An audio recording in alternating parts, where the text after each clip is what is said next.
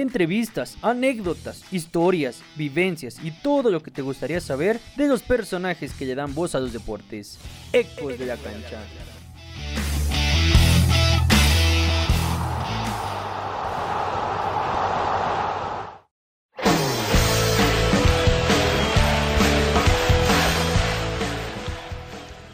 Mujer mexiquense, comunicóloga por vocación y toda una vida ligada a la Universidad Autónoma del Estado de México, desde su etapa de estudiante y más adelante como profesionista. Uniradio fue el primer acercamiento a los medios de comunicación, en donde fungió como locutora, reportera y productora del famoso programa deportivo A Todo Galope. Pero no solo en deportes, ya que era la voz que alegraba a los pequeñines radioescuchas de la estación con el programa Ping Pong Papas. Fuera de los medios, ha impulsado el deporte dentro de la universidad, ocupando varios cargos que le permiten estar ligada estrechamente a las disciplinas impartidas por la máxima casa de estudios de la entidad. Como deportista también destacó al ser seleccionada nacional de hockey sobre pasto durante 8 años, pudiendo representar a nuestro país en competencias nacionales e internacionales, marcando un parteaguas en un deporte poco común en nuestro territorio. Es un honor para nosotros contar con la presencia de Sonia Álvarez aquí en Ecos de la Cancha.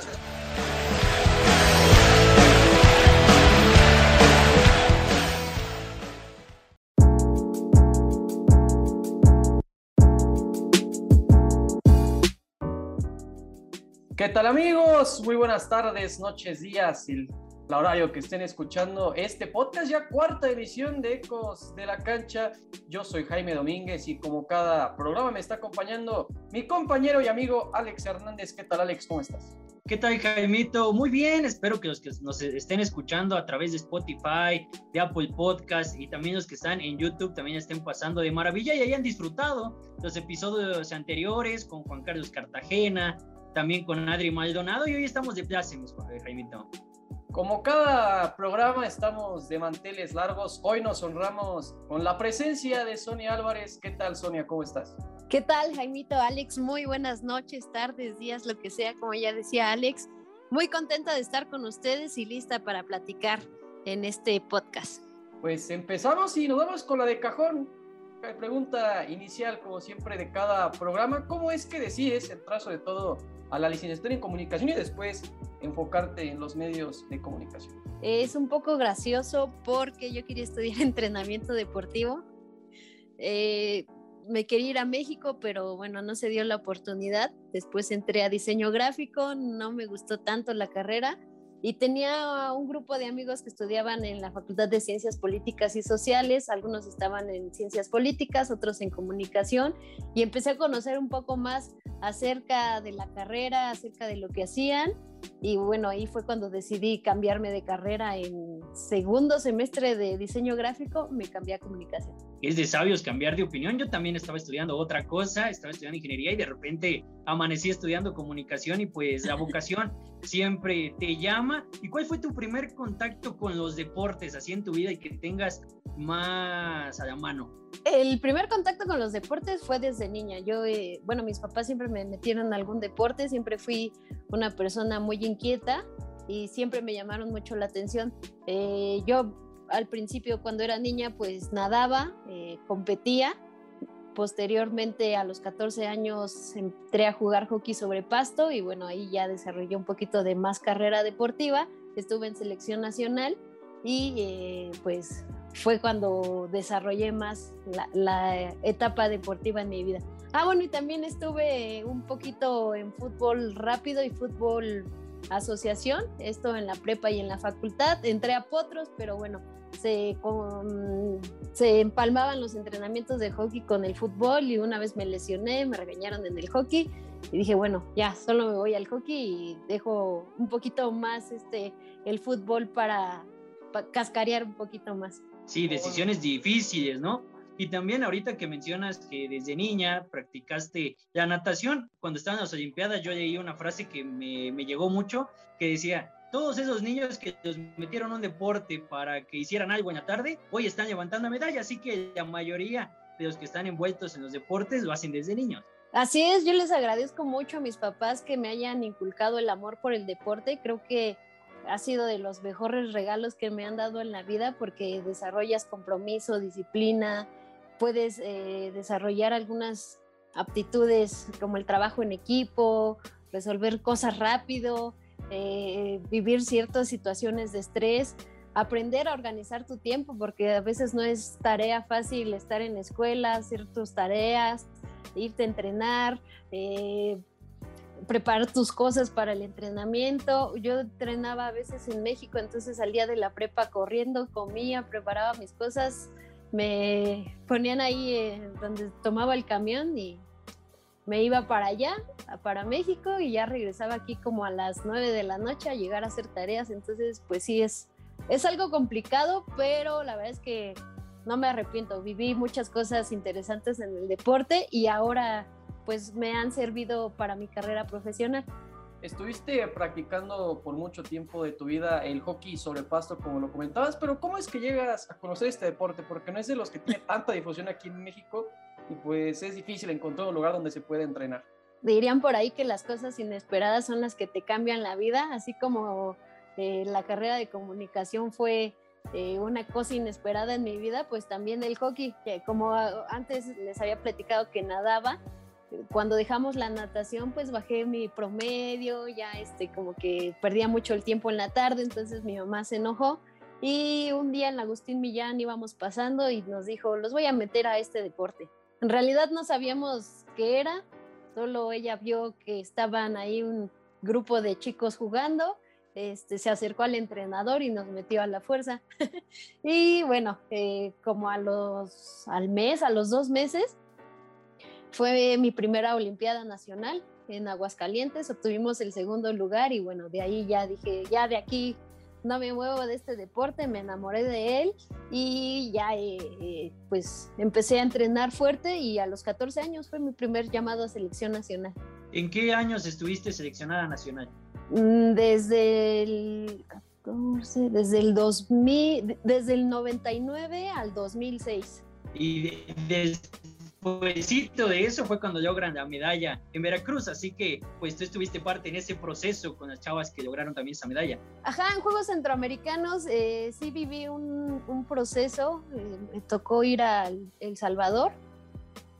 Tuve que dejar el hockey sobre pasto porque me hicieron un trasplante de córnea, entonces eh, pues los deportes de contacto ya no los podía hacer, si no, sí me hubiera tocado esa medalla, sin embargo muchas de las jugadoras que consiguieron esa medalla en Juegos Centroamericanos, pues sí, fueron de mi, de mi generación. Y a los 14 años, muy chica, ya pertenecer a una selección nacional, pues cómo lo aterrizas, ¿no? Porque muchos a esa, bueno, esa todos vamos en la secundaria y como que todavía no lo dimensionamos. Pues ahora que lo pienso, yo creo que no me daba cuenta de la magnitud. Yo creo que si me hubieran explicado un poquito mejor la situación, pues hubiera podido desarrollar un poquito más, más cualidades y sobre todo encaminarme un poco más eh, a la disciplina. O sea, sí lo hice, pero como yo lo disfrutaba, era un juego para mí, sí quería llegar alto, sí quería llegar a Juegos Panamericanos. Eh, solo en hockey sobre pasto México ha participado en Juegos Olímpicos en el 68, ya que fuimos sede pero bueno, yo tuve la oportunidad también de jugar un mundial y te digo, si hubiera sabido un poquito más lo que estaba viviendo, eh, yo creo que hubiera despegado mucho más, ¿no? Y hubiera podido explotar más cualidad. Y ya entrando un poquito a la parte de los medios de comunicación, pues coméntanos cuál fue tu primera experiencia detrás de un micrófono, cómo fue que estás Bueno, yo entré eh, a, trabajar a la universidad, a la Dirección de, de Comunicación Universitaria eh, bueno, ahí comencé mi servicio social, luego mis prácticas profesionales, tuve la oportunidad de, comenzar a trabajar ahí y empezar a conocer lo que es la comunicación, la imagen institucional, hice monitoreo de medios, estuve también en televisión, luego fui particular del director y bueno, conocí esa parte. Posteriormente me cambian a mi radio, eh, fue cuando empecé a conocer más los medios y entró al programa de A Todo Galope, que es un programa deportivo enfocado a los deportes universitarios, deportes a nivel estatal y deportes a nivel nacional. Y ya estando ahí en Uniradio, pues codearte con figuras como Jesús Humberto López, ¿no? ¿Qué tanto es convivir con una figura que pues ha narrado mundiales, ha narrado Juegos Olímpicos?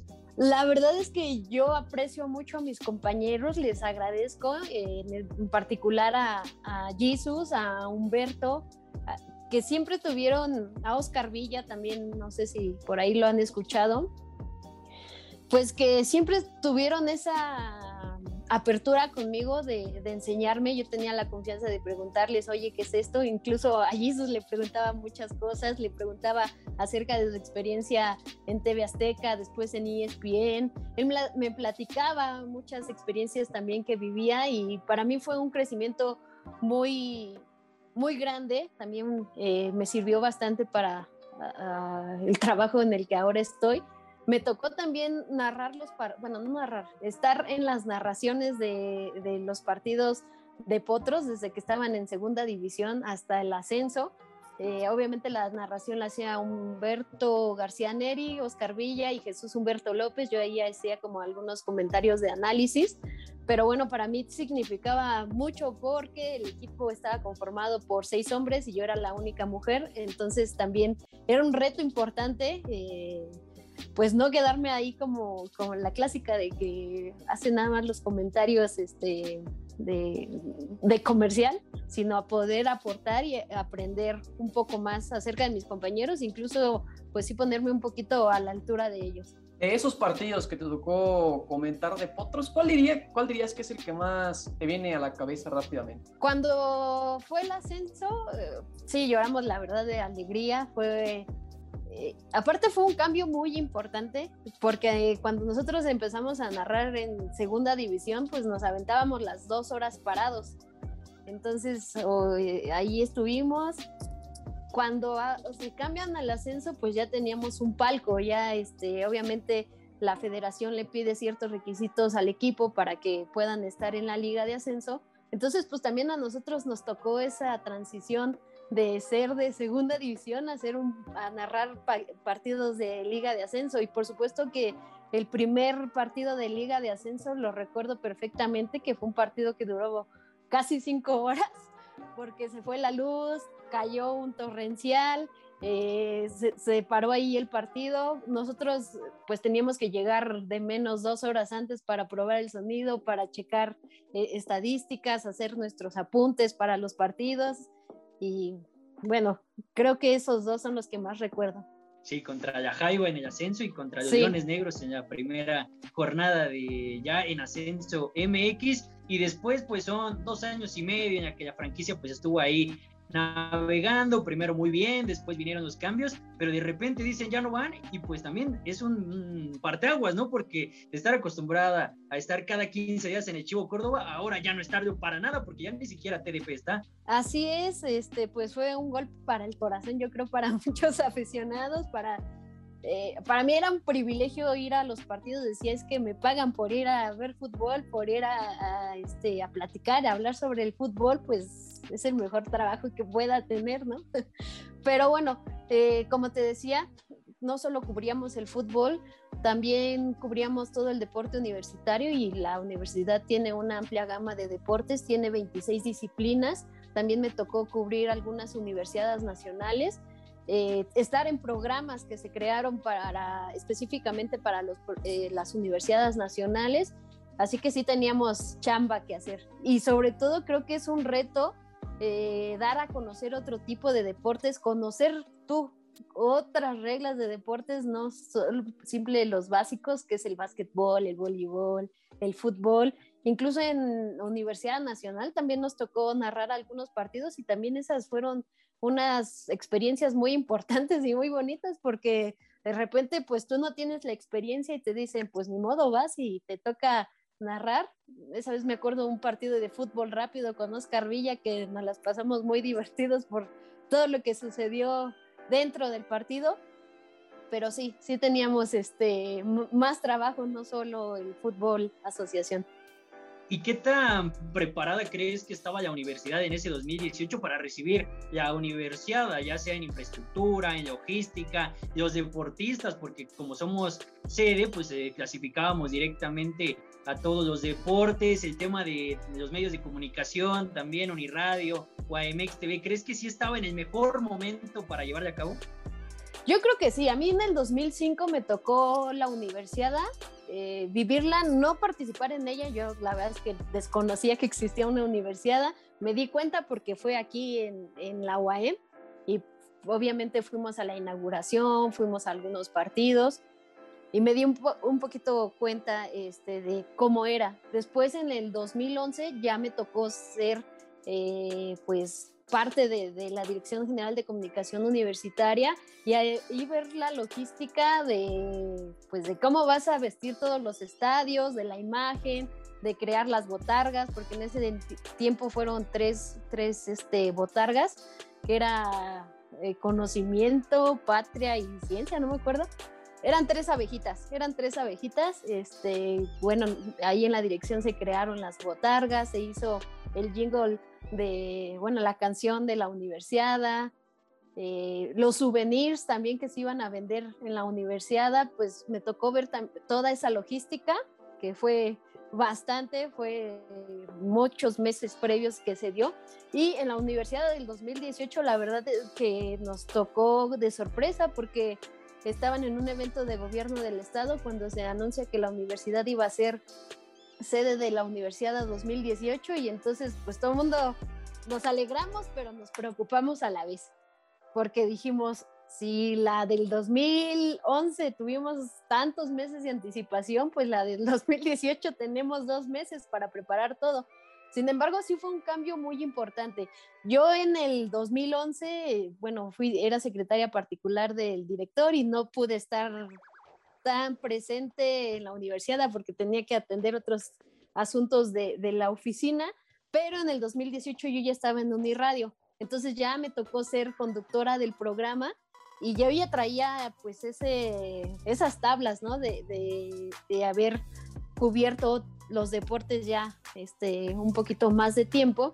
Y yo creo que fue, como lo decías, en tanto Uniradio o MX TV y toda el área de comunicación, sí, sí teníamos la experiencia para poder cubrir ese, ese evento y sobre todo que también eh, pues las nuevas tecnologías de la comunicación pues ya también se habían desarrollado.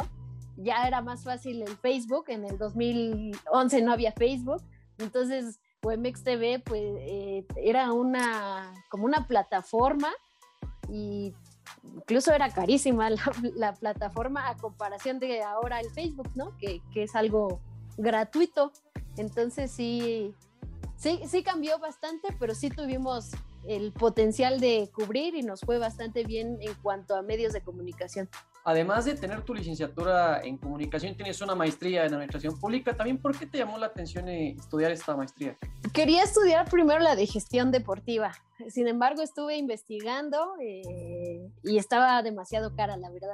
Estaba solamente en León, pero dije, ya necesito hacer una maestría porque pues ya en licenciatura ya no, este, ya no es tan, ya no es suficiente a veces para poder aspirar a otros puestos. Entonces eh, entré a la de administración pública. A mí siempre me ha llamado eh, la atención, más bien mi sueño era trabajar en el área relacionada al deporte. Sí, me gustó trabajar en los medios de comunicación eh, en el deporte, pero yo siempre quise estar en el área administrativa. Entonces dije, bueno, administración pública pues me va a ayudar, ¿no? Posteriormente terminé esa y tuve la oportunidad de estudiar la de gestión deportiva porque trajeron la misma maestría aquí a Toluca. Entonces, pues fue mucho más barata, ya no me tenía que trasladar a León y ya, pude, pude estudiar las dos. Regresando un poquito, porque a mí me quedó la duda, mencionaste las universidades 2005, 2011 y 2018. En 2011, en la final de fútbol, estuvo ni más ni menos que Pele. ¿Tuviste la oportunidad de estar ahí? Sí, por supuesto. Incluso te digo que como nos tocaba la logística, pues eh, fue ver cómo iba a llegar, eh, los medios, cómo se iban a acomodar. Eh, me tocó ver la premiación a Omar Ramírez cuando le dio Pelé el trofeo. Me tocó ver la final, si no mal recuerdo, fue contra Nuevo León. Este, que bueno, que los potros ganaron. Ahí pues un banco fue el patrocinador de, de esa, eh, ¿cómo se llama? De esa final y que llevó a, a, Pelé y fue como una sensación muy impresionante. Incluso también me tocó vivir en el área de comunicación el torneo de NACAC, un evento de campeonato de NACAC, fue de atletismo y vino mm, mm, este Johnson, un atleta de, de Estados Unidos y bueno, también tuvimos aquí atletas de varios países y también fue un evento muy importante y que también pues fue un poco estresante en el área de comunicación. ¿no? y también ya como comentarista en los partidos de Potros, se tocó también ver a Diego Armando Maradona, ¿no? Cuando vino con el equipo de Dorados. No, esa vez que crees, no recuerdo por qué ya no me tocó este, estar en el en ese. No sé si yo ya no trabajaba ahí. No, no, sí, sí, sí, todavía trabajaba en Uniradio, pero no, la verdad no me acuerdo, pero no me no pude ir a ese partido. No, no recuerdan qué mes fue. No sé si andaba en Universidad Nacional. Fue en enero, ¿no? Enero del 2020. 20. Sí, la ah no, entonces ya, ya no estaba en este en Uniradio. Ya estaba en otra. a nosotros a nosotros sí nos tocó estar ahí enfrente de Maradona y sí era momento cósmico de ver a uno de los mejores futbolistas del mundo y luego en la conferencia de prensa estar ahí a unos metros sí, sí te cambia completamente la perspectiva y dices, sí, de, de, aquí quiero estar toda la vida, quiero dedicarme a esto. Sí, por supuesto, a mí me pasó, eh, cubría a veces los partidos de la Liga MX femenil, obviamente, o también iba a los partidos aquí del Toluca, me tocaba cubrir a, a los Diablos Rojos y en las conferencias de prensa ver a los directores técnicos, ver a los jugadores que normalmente ves en la tele y decías, no quiero estar aquí. También me tocó entrevistar alguna a Nuria Diosdado, a Joana Jiménez, que bueno, las acabamos de ver eh, allá en los Juegos Olímpicos de Tokio 2020, eh, aquí en, pues a otros, otros deportistas eh, no precisamente de fútbol, pero que sí han sido de talla internacional y para mí era así como, wow, les estoy entrevistando. Lupita González también, entonces yo creo. Sí, también, a ella también me tocó, que bueno, ella era universitaria, Jessica Sobrino, este, Wendy Cabrera, la Patricia Bárcenas, y no recuerdo ahorita que, ah, algunos clavadistas, este, Yairo Campo, también me tocó entrevistar. Bueno, entonces estuviste rodeada de, puros personajes. Te digo, esos son momentos que te cambian completamente, pero también en los medios, no solamente ya dejando eh, este momento de los deportes, también estuviste en un programa que era para niños, ¿no? De Ping Pong Papas. ¿Cómo hiciste ese cambio? ¿Cómo dijiste, bueno, nos vamos a rifar también por acá? Pues yo no lo dije. A mí me dije, cuando entré a Uniradio me asignaron tres programas, que era el de A Todo Galope, al, principio hice uno que era de nutrición, que se llamaba Vive Ligero, ese lo hacía junto con una nutrióloga, pero el de niños la verdad que fue todo un reto. Eh, yo pues no, no tengo hijos, solo tengo sobrinos, entonces no estoy acostumbrada a los niños, pero para mí fue una experiencia también muy enriquecedora porque los niños te enseñan mucho. Y hacer cosas interesantes para niños es todo un reto, comprenderlos, entender las etapas que están viviendo y, sobre todo que ya no son como antes, ¿no? Ahora pues les interesan otro tipo de cosas, pero afortunadamente tenía niños muy talentosos. También estuve ahí en ese programa con otra compañera que hicimos muy buena mancuerna, que incluso pues ya al final terminamos siendo mejores amigas, que al principio era así como, no, no, no encajábamos, teníamos ideas totalmente diferentes, pero al final creo que pudimos compaginarnos bien y hacer un buen producto eh, porque aparte los programas de niños en la radio no hay que, no es que haya muchos.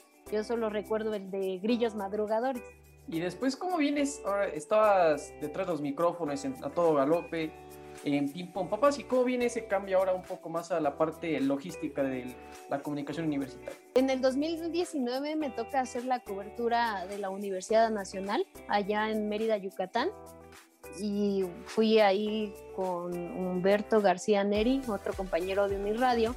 Nos tocó hacer la, la, cobertura de todos los deportes, nos quedamos incluso ahí tres semanas, estuvimos cubriendo todo y bueno, eh, ahí en ese entonces la secretaria de Cultura Física y Deporte le gustó mi trabajo. eh, me invita a trabajar, pero yo pensaba que me iba a invitar a trabajar al área de comunicación, pero no, me invitó como jefa del departamento de deporte competitivo, que también fue un cambio totalmente radical de estar eh, en los micrófonos, de estar un poco más activa, pues ahora fue al escritorio, sí, corriendo, porque tenía pues que estar revisando 26 disciplinas. Eh, obviamente gestionar transporte, alimentación, hoteles, ver uniformes, ver inscripciones, ver las necesidades que tienen en los entrenamientos, ver que ya no tienen balones, que ya este, la cancha ya se, se levantó un pedazo de cancha o el pasto hay que podarlo. Entonces, sí ha sido un cambio muy interesante, pero que también he aprendido mucho y yo digo que a mí lo que me ha ayudado es haber conocido el deporte desde, desde diferentes aristas. Lo vi como deportista, lo vi como de los medios de comunicación y ahora lo veo como gente administrativa, como gestora deportiva. Sí, ves las necesidades que tiene los deportes universitarios y también cómo ya se para amalgamar tanto las universidades, las facultades que hay aquí, los deportistas que hay aquí, con los que hay en el Valle de México, con los que están en Zumpango, con los que están en, Tenancingo, y checar a todos, ¿no? Porque a lo mejor por ahí en alguna unidad académica, yo que sé, de Amecameca, puede haber un buen boxeador, pero a lo mejor no se acerca. ¿Cómo le hacen para ustedes también canalizar todo ese talento?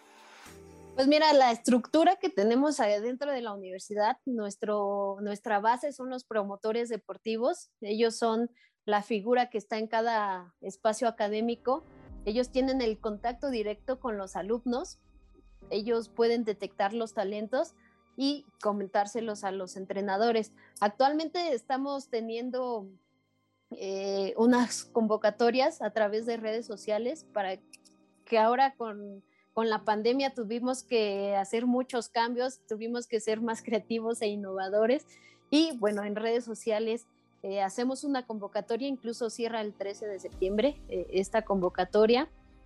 Todos los alumnos interesados en ser eh, seleccionados de una disciplina se inscriben, posteriormente se hace el análisis, se hace un filtro, porque son los equipos representativos, son las selecciones, entonces hay que tener el mejor talento universitario y pues eh, después de que hace, hace ese análisis de datos, se va a hacer unos tryouts o unas pruebas físicas ya para que los entrenadores determinen quiénes se quedan y quiénes no. Pero bueno, también la gente que no se quede eh, dentro de una selección, pues también tenemos eh, actividades deportivas para esa comunidad universitaria que le gusta solo el deporte, pero tal vez no quiere hacerlo de manera de alto rendimiento o de manera eh, más intensa, por decirlo de alguna manera. Ya entrando en las últimas preguntas de este cuarto episodio del programa, también de las de cajón de las que hacemos a cada persona que pasa por este espacio, algún eh, consejo, alguna enseñanza que quieras dejar para esas personas que quieren llegar a, a dedicar sus medios deportivos o los deportistas que también están pues apenas iniciando en este mundo? Pues tengo varios. Yo creo que lo digo desde mi experiencia, que aprendan de todo, que incluso hasta aprender a sacar una copia en algún momento de tu vida te va a, a servir. Y si les gustan los deportes, pues acérquense, eh, conozcan, vean, consuman deporte, pregunten. Eh, ahora ya es muy, fácil tener una duda, sacar tu celular y buscar en internet qué, significa esto, cómo se juega esto. Eh, creo que nos ha dado apertura.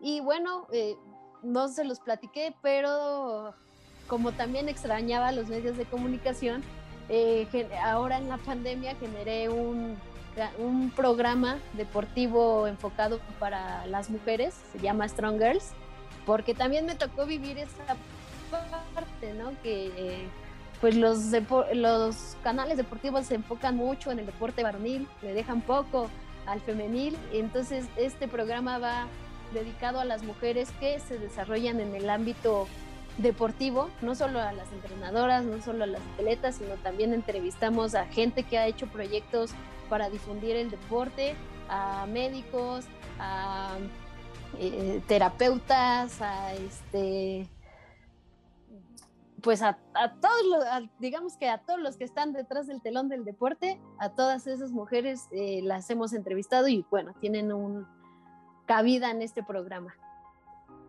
¿Y en dónde podemos encontrar Strongers? En Facebook, eh, normalmente tenemos los programas los jueves a las seis, incluso lo hago con una compañera egresada de, de la facultad, una colega comunicóloga, Elizabeth Valenzuela pero a veces lo tenemos que cambiar por cuestiones de que la entrevistada no, este, no puede. Y pues este viernes vamos a tener a Lenia Rubalcaba, ah, mañana. Ella medallista, multimedallista en Juegos Panamericanos y Juegos Paralímpicos. Entonces, este, pues sí, también. Ese me ha dejado, ese programa me ha dejado también muchas enseñanzas buenas. Ya saben, todos los jueves Strong Girls y los viernes Ecos de la Cancha si tienen tu fin de semana completo y una pregunta que va a comprometer un poco, no, no va más allá de lo, de, lo que ya hemos platicado.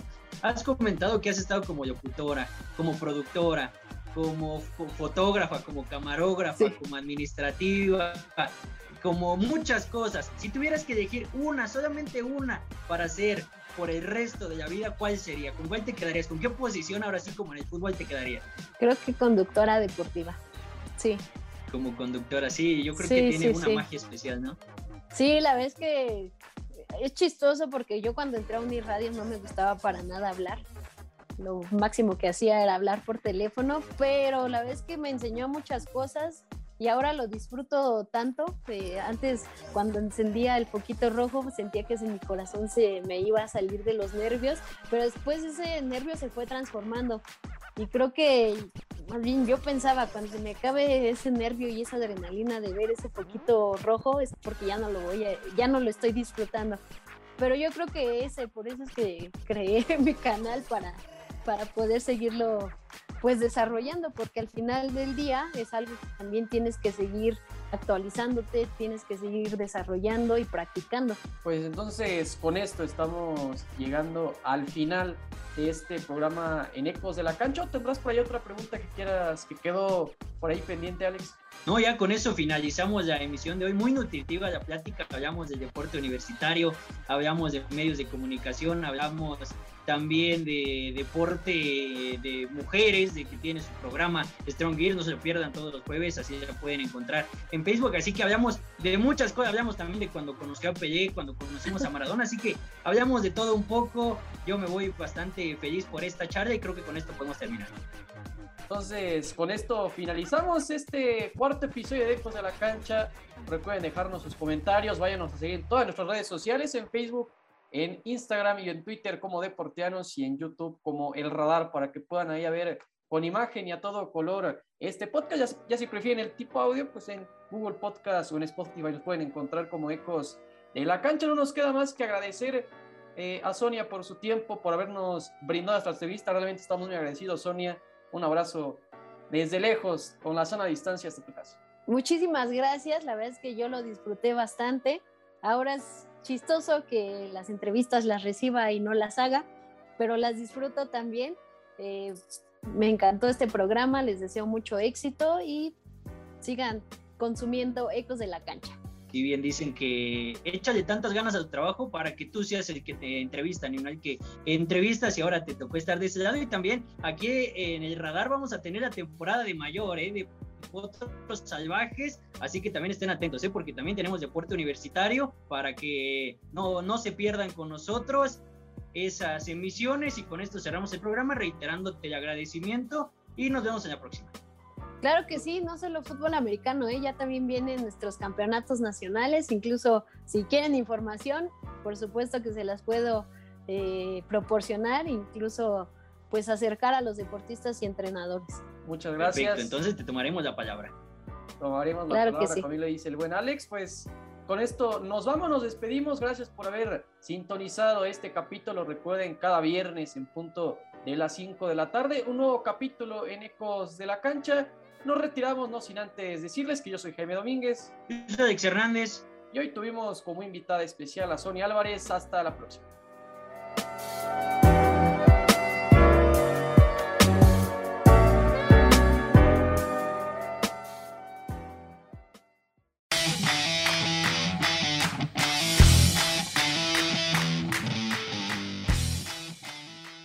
Esto fue Ecos de la Cancha. Recuerda que tenemos episodio nuevo cada viernes en punto de las 8 en Spotify y en YouTube. Nos vemos en la próxima.